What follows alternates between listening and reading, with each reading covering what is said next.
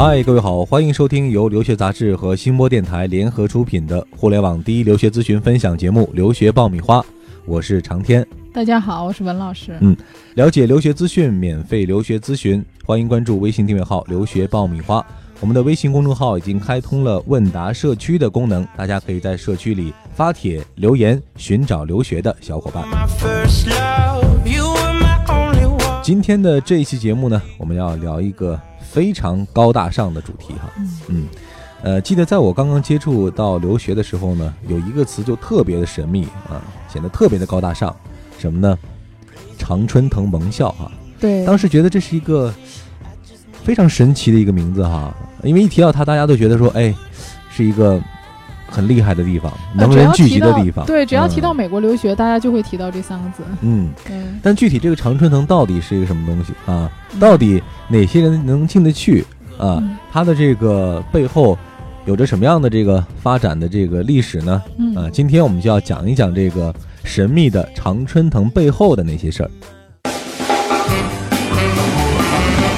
常春藤呢，最早的时候啊，起源于上个世纪的五十年代。嗯，那个时候呢，呃，这些学校最早是因为有一些社会活动和运动竞赛，其实就是大家合在一起玩嘛。对，开始根本跟这个学业没太大关系。对，就是大家 开心的玩耍嘛。所以就是说，各个学校呢就订立一些运动竞赛规则。啊，那么进而呢，就制定了这个呃常青藤名校的这个规章。那么大家后来就选出了这个盟校的校长、体育主任和一些行政主管。那么直到现在呢，他们经常还有很多的比赛的赛事。我们大家知道，这个常春藤一共有八所，嗯啊，那这八所学校呢，分别是哈佛、耶鲁、普林斯顿、哥伦比亚、宾夕法尼亚大学、达特茅斯学院以及布朗大学和康奈尔大学。啊，好多人跟我说，哎，学院呢？其实美国很多大学都是很不错，比如。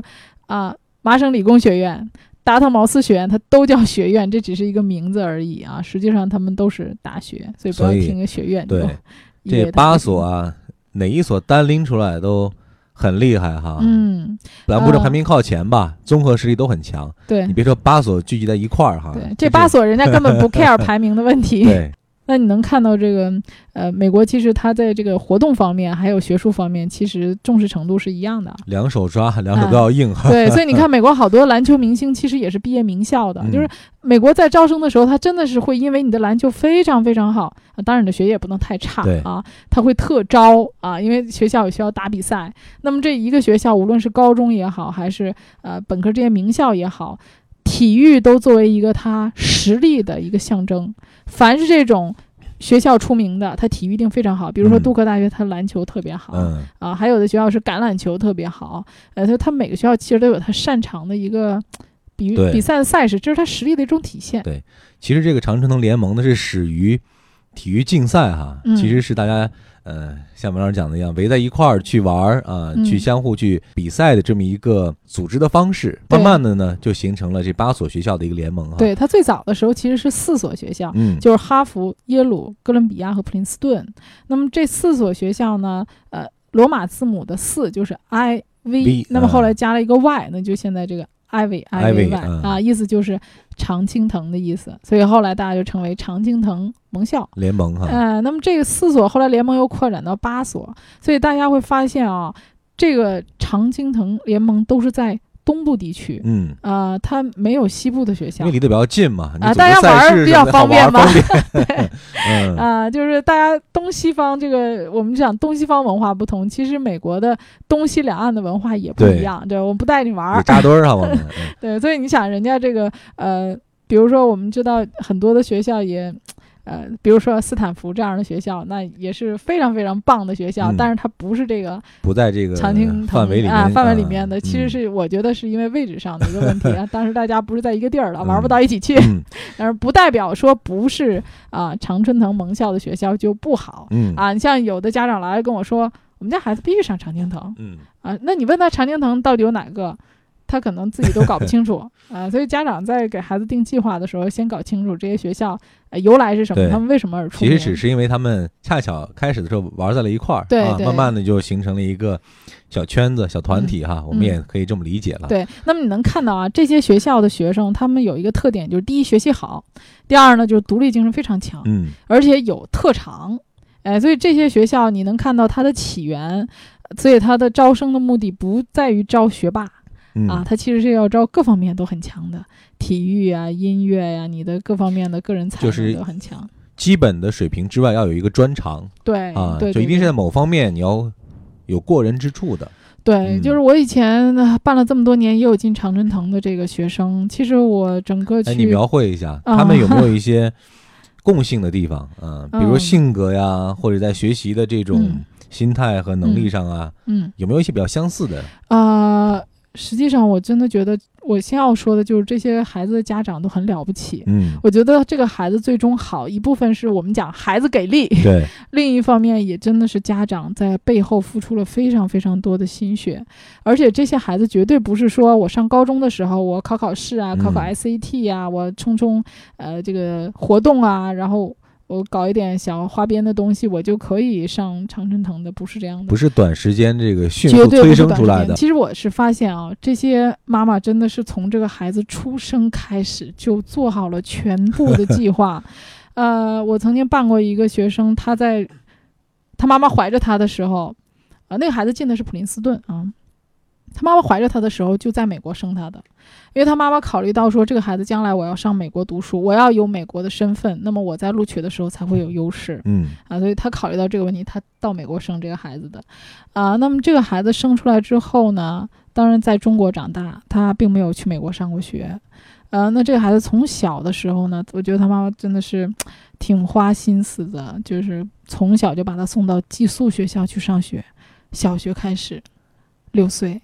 啊，这个孩子从小就非常的独立，啊，小学寄宿，初中、高中一直都是。那么，不是说寄宿他妈妈就不管他，除了寄宿以外，还给他请了非常优秀的外语老师来带他。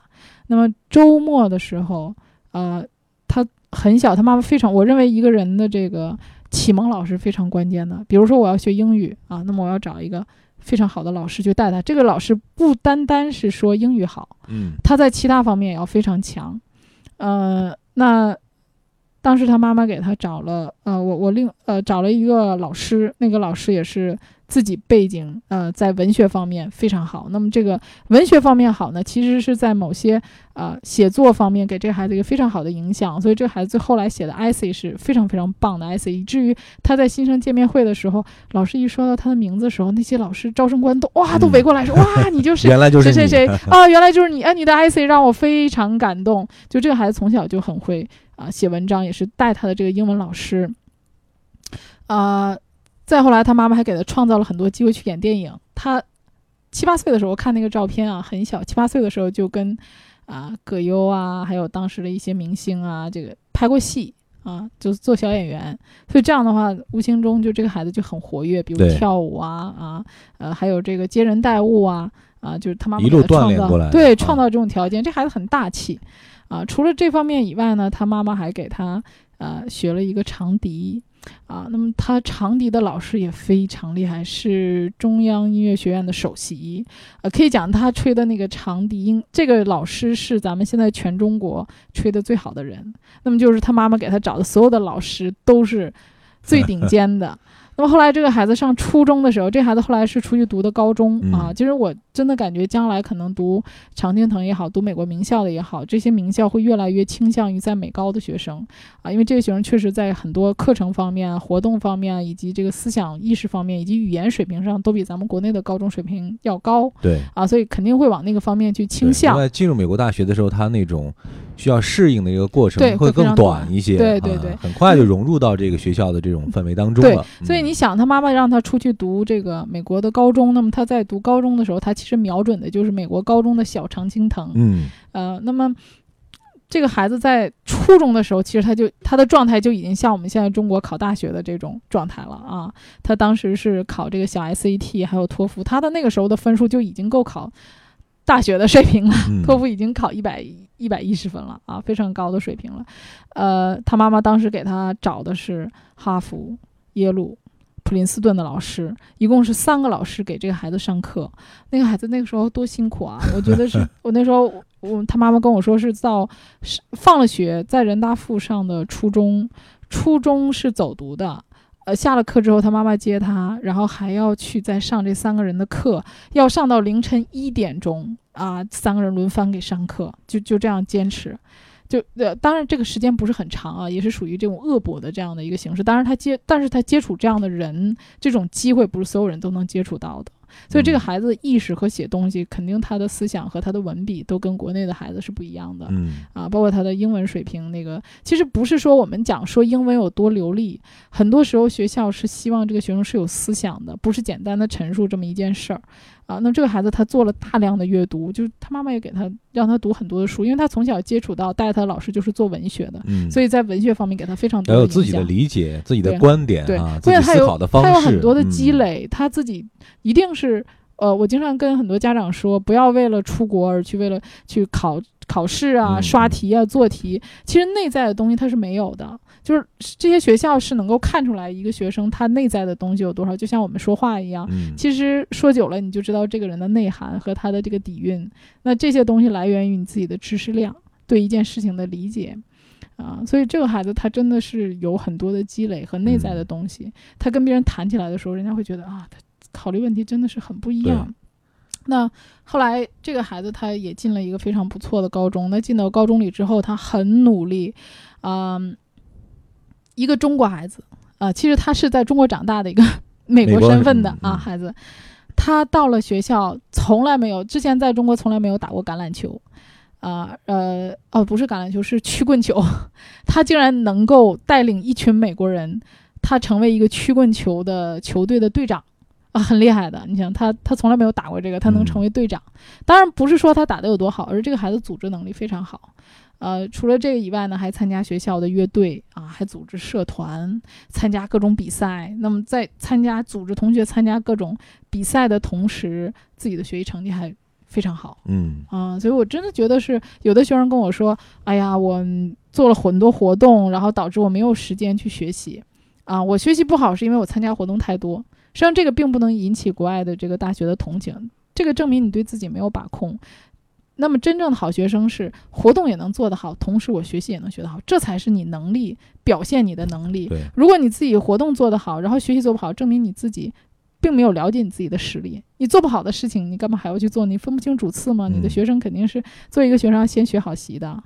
啊，另外一个这种案例很多啊，嗯就是可能这个节目上面时间非常有限，呃，我们以后也可以多一点时间慢慢的去聊啊。刚这个故事，我们来回顾一下，总结一下，嗯就是培养一个可以进常春藤的学生是一个多么辛苦的历程，很辛苦，很辛苦。嗯，对我还还有一个学生，就是我只是讲他其中的一个点啊，他是从呃六岁开始就打高尔夫，呃，当然我觉得他也有一定天分啊。他妈妈就是每天都呃每个星期固定的啊带着他去打高尔夫，这个孩子也确实是挺有天分的。然后从小就参加各种比赛，他这个高尔夫坚持一直坚持到高中啊，他的高中也是在中国读的，呃，就是可以讲。到了高中的时候，他已经参加世界级大赛了。他妈妈每天就是放学的时候就背着高尔夫球杆，他妈妈也打啊，就在门口等他啊。然后这孩子就每天他妈拉着他就去高尔夫球场去练球去了，每天都这样。然后人家有有的时候为了参加一个比赛，好几天都不来上课，嗯。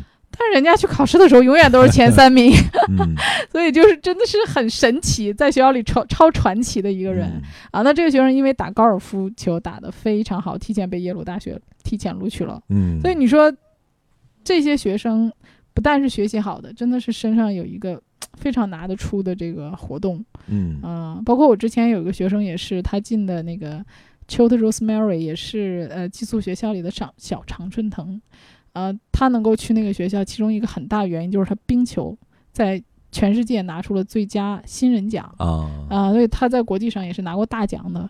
所以这一类的学生，你的这个活动要有影响力，所以就是你做的所有的事情，坚持的时间长。那个孩子也是从五岁开始打冰球，呃，你看所有的这些能进常春藤的学生，都是曾经做一件事情。做了很长时间，所以我不建议大家去啊，为了去申请学校而去做一些冠冕堂皇的事情，这个也做，那个也做，看别人都做，我也去做。然后你那个列表上面长长的 list 的每一件事情做时间都很短，你一定要去深入的长期的做一件事情，你对这件事情才会有深入的一个感受。嗯，那你在写这个文书的时候呢，才会有真情实感。他要看到你身上的潜力，通过这些小故事、动人的小故事，让我看到你的潜力，让我认为非你不可。嗯啊，你想这个全世界呃招收中国学生这种常青藤，一年的话应该也不会超过八十个到一百个。对啊，最新的数据显示，好像过去几年八所学校哈。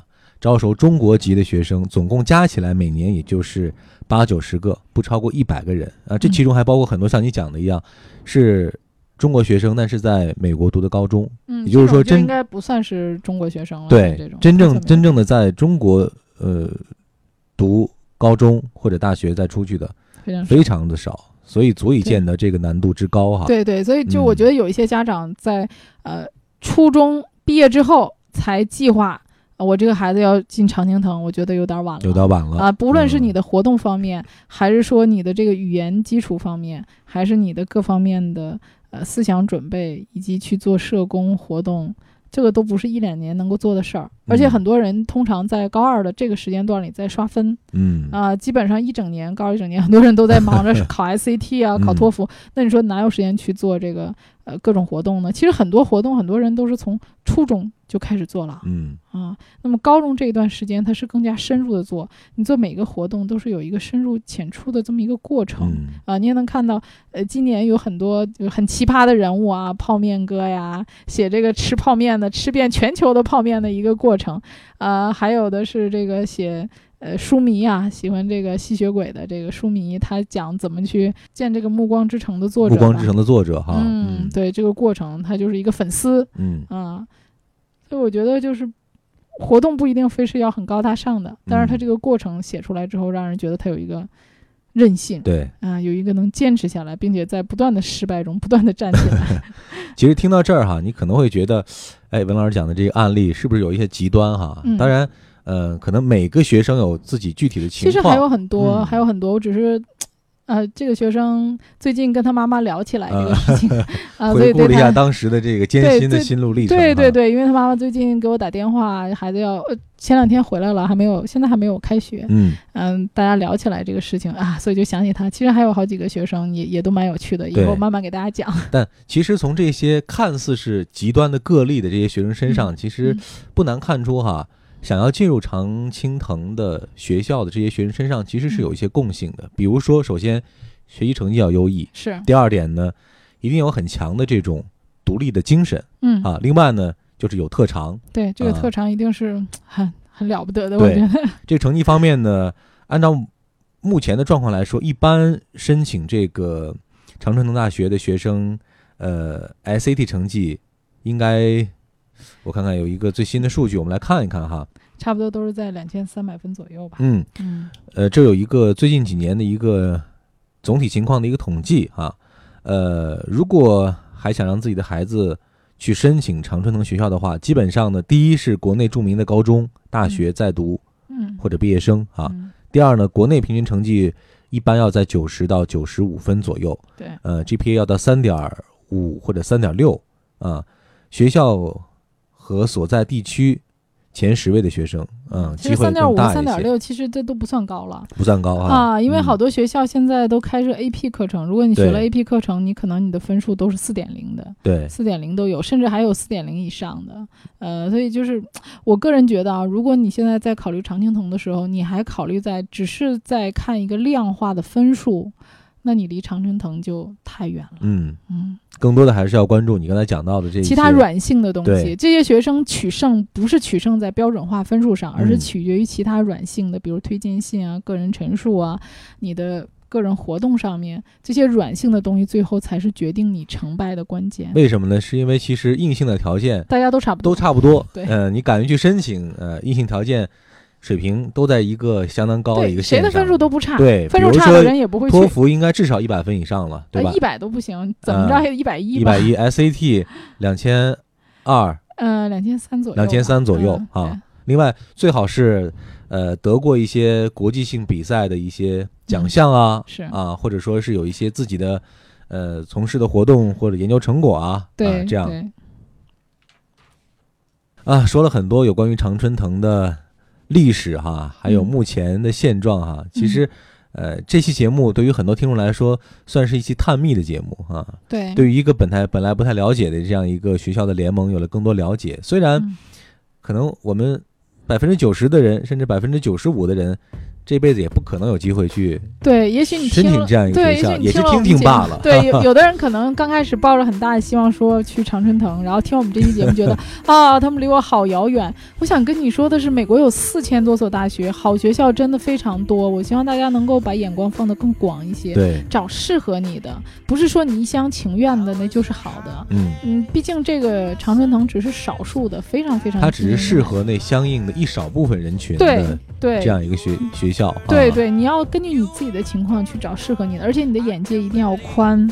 呃，学校很多，世界那么大，你应该出去看一看。对，而且也不要找，一定是找贵的。呃，一定是要好的，对，找对了，最适合你的，对，才是一个最好的。至于说什么样是对的，大家可以继续听我们的节目，然后慢慢去探索这个。我们也会帮助你校正这个方向和目标。对对对，这个值得一直去探索的问题，什么样是最适合我的，可以我们的节目后面以后慢慢挖掘。嗯。